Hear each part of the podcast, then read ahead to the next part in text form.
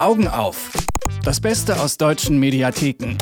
Gratis, online und empfohlen von Mediastake. Freitagnachmittag und wie es aussieht, steht uns ein gewittriges Wochenende bevor. Da lohnt es sich doch über Fernsehverpflegung nachzudenken. Wir fragen gleich mal nach bei den Mädels von Mediastek, die jede Woche das Beste aus den deutschen Mediatheken zusammenstellen. Anne Krüger und Laura Pohl. Hallo ihr zwei. Hallo. Hallo. Ich trinke gerne Kaffee. Sollte ich mir also die Doku über Kaffee ansehen, die ihr rausgesucht habt, oder möchte ich danach vielleicht keinen Kaffee mehr trinken? Auf jeden Fall solltest du dir die anschauen, auch wenn ich finde, dass die vielleicht nicht gerade die größte Glanzleistung vom ZDF ist, ist sie doch sehr, sehr interessant und deshalb stellen wir die auch heute vor und empfehlen die. Denn es wird da drin zum einen getestet, wie gut die Qualität der verschiedenen Kaffeesorten ist, aber auch der Geschmack und auch vieles dahinter, was hinter der Industrie steckt quasi. Weil Kaffee gehört ja beim Großteil der Deutschen einfach täglich dazu, also auch bei uns, ob als morgendlicher Wachmacher oder als Spezialität mit Milchschaum. Aber es gibt natürlich enorme Unterschiede, sowohl im Geschmack als auch in der Qualität und genau das wird getestet. Der Sternekoch Nelson Müller der schon viele andere Dokus und auch so Testformate im ZDF moderiert hat, der macht sich auf die Suche nach dem besten Kaffee quasi. Zum einen macht er den Geschmackstest mit Menschen auf der Straße. Die müssen dann erraten, welche zum Beispiel das teure Markenprodukt ist oder was die Eigenröstung ist. Aber er lässt sich auch von Experten über Qualitätsunterschiede aufklären, über die verschiedenen Röstungsverfahren, über Inhaltsstoffe und auch darüber, ob es gesundheitliche Bedenken gibt, wenn man zum Beispiel acht Tassen Kaffee am Tag trinkt über drei Wochen. Ja, es geht, wie gesagt, aber auch um die Industrie dahinter weil wir ja vor allen Dingen billigen Kaffee lieben. Und so ist das Pulver, was einst als Genussmittel galt, äh, mittlerweile unter ziemlichen Preisdruck geraten. Im Discounter, das wissen wir ja alle, gibt's Kaffee 500 Gramm zum Beispiel schon für 2,99 Euro. Und darunter leidet nicht nur die Qualität, sondern darunter leiden vor allen Dingen auch die Bauern in den Herstellerländern. Und da hören wir jetzt mal kurz rein. Kaffee ist als Genussmittel äh, unter enormem Preisdruck geraten hier in Deutschland. Kein Wunder, dass der Druck an die schwächste Kette im Glied weitergegeben wird. Es sind die Bauern in den Anbauländern wie Vietnam oder Guatemala, die am Ende für unsere niedrigen Kaffeepreise zahlen. Die Verhältnisse auf den großen Plantagen während der Erntezeit äh, sind äh, überwiegend alles andere als menschenwürdig. Dort habe ich also schon große Verschläge, was anderes kann man dazu nicht sagen, gesehen, wo 50, 60 Personen auf einem großen Raum leben, äh, schlafen und kochen. Hochlandkaffee ist pure Handarbeit. Doch die Bauern und Erntehelfer erhalten häufig nur wenige Cent für ein Pfund frische Bohnen, je nach Weltmarktpreis. Faire Löhne sind das nicht, weder bei Discounterware noch beim Markenkaffee. Dann habt ihr noch eine zweite, etwas kürzere Dokumentation rausgesucht über David Hockney, einen Maler, Grafiker und Fotografen. Was hat euch denn daran überzeugt? Ja, also die Doku porträtiert den englischen Künstler David Hockney, der in diesem Jahr 80 Jahre alt geworden ist. Und deshalb ist die Doku jetzt wahrscheinlich auch gerade online in der Mediathek. Außerdem sind auch gerade große Ausstellungen über David Hockney im Centre Pompidou und auch in der Tate Britain. Und ja, er gehört ja zu den Ikonen der Pop Art und zählt zu den drei englischen, in Anführungsstrichen, Söhnen Picassos, zusammen mit Lucian Freud und auch Francis Bacon. Und ja, ich wollte einfach mal mehr über David Hockney erfahren und habe mir die Doku angeguckt und fand sie sehr interessant. Er ist ja vor allen Dingen mit Bildern berühmt geworden, die er in den intensiven Farben Kaliforniens gemalt hat.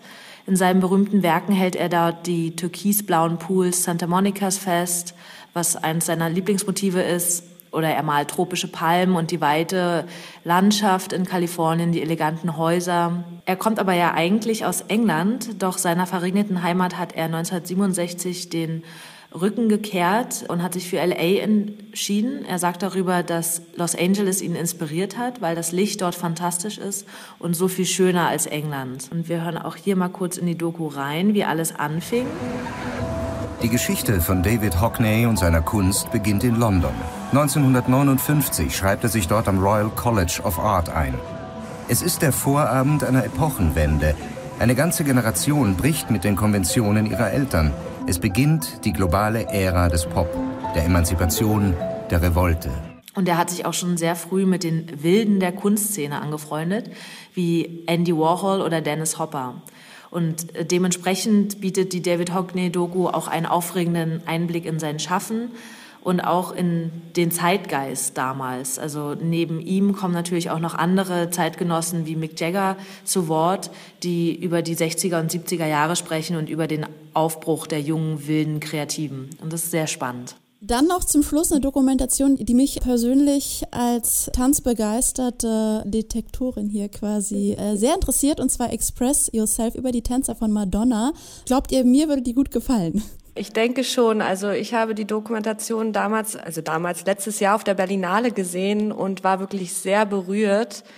Und ja, wie du schon gesagt hast, der Film handelt von Madonnas Tänzern, die 1990 auf ihrer berühmt-berüchtigten Blonde Ambition Tour tanzten. Und mehr oder weniger gegen ihren Willen wurden die Tänzer zu Vorreitern einer Bewegung, die ähm, Homosexualität äh, das erste Mal aus, offen auslebte. Denn äh, ich weiß nicht, ob du die Tour kennst. Madonna brach da viele Tabus und setzte sich auch für die Rechte der Homosexuellen ein und für die Prävention von AIDS. Und die sieben noch sehr jungen Tänzer, sie sagen selbst, sie sind auf dieser Tour erwachsen geworden, wurden schnell zu Ikonen in der schwulen Szene. Wenn man plötzlich in diese Situation gerät, kommt man sich vor wie ein Goldfisch im Glas. Wir sind hier und alle anderen da draußen.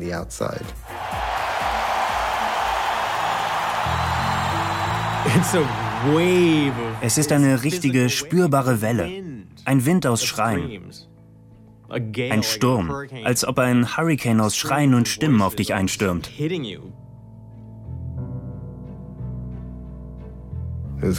Es war verrückt. Wir sahen da draußen ja nicht nur Spruchbänder mit Wir lieben Madonna, sondern auch Wir lieben Kevin oder Carlton, Wir lieben Louis und José und so weiter. Das Tolle an der Doku ist, dass sie mit Filmausschnitten des während der Tour gedrehten Dokumentarfilms In Bed with Madonna unterlegt ist. Das heißt, wir sehen sehr viel hinter den Kulissen der damaligen Tour und der Film, der war ja damals für die Schwulen eine Art Befreiung, denn zum ersten Mal wurde im Mainstream-Kino unzensiert gezeigt, wie sich schwule Männer küssen und ihren Alltag über die Homosexualität offen ausleben. Und der Höhepunkt war halt auch der leidenschaftliche Zungenkuss zwischen zwei der Tänzer. Einer davon war Gabriel und dieser litt allerdings sehr unter diesem ja, erzwungenen Outing. Also er wollte nie, dass diese Szene in dem Film veröffentlicht wird und verklagte daraufhin Madonna, also nach der Tour. Und ja, so zerbrach dann die Familie um Madonna. Und jetzt, 25 Jahre später, nach der Tour, treffen sich die sechs verbliebenen Tänzer, Gabriel ist mittlerweile an AIDS verstorben, wieder und erinnern sich gemeinsam an die Zeit damals mit Madonna. Also der Film äh, verdeutlicht auch wieder einmal mehr, dass ähm, Schwulsein bis in die frühen 90er Jahre noch bedeutete, nicht akzeptiert zu werden. Also, Kaffee im Test, eine Doku über den Künstler David Hockney und eine über die Tänzer von Madonna. Das waren die Empfehlungen aus den deutschen Mediatheken von Anne Krüger und Laura Pohl von Mediastek. Vielen Dank. Danke, ciao. Augen auf. Das Beste aus deutschen Mediatheken. Gratis, online und jede Woche auf Detektor FM. Noch mehr Tipps gibt's jeden Tag auf mediastake.com.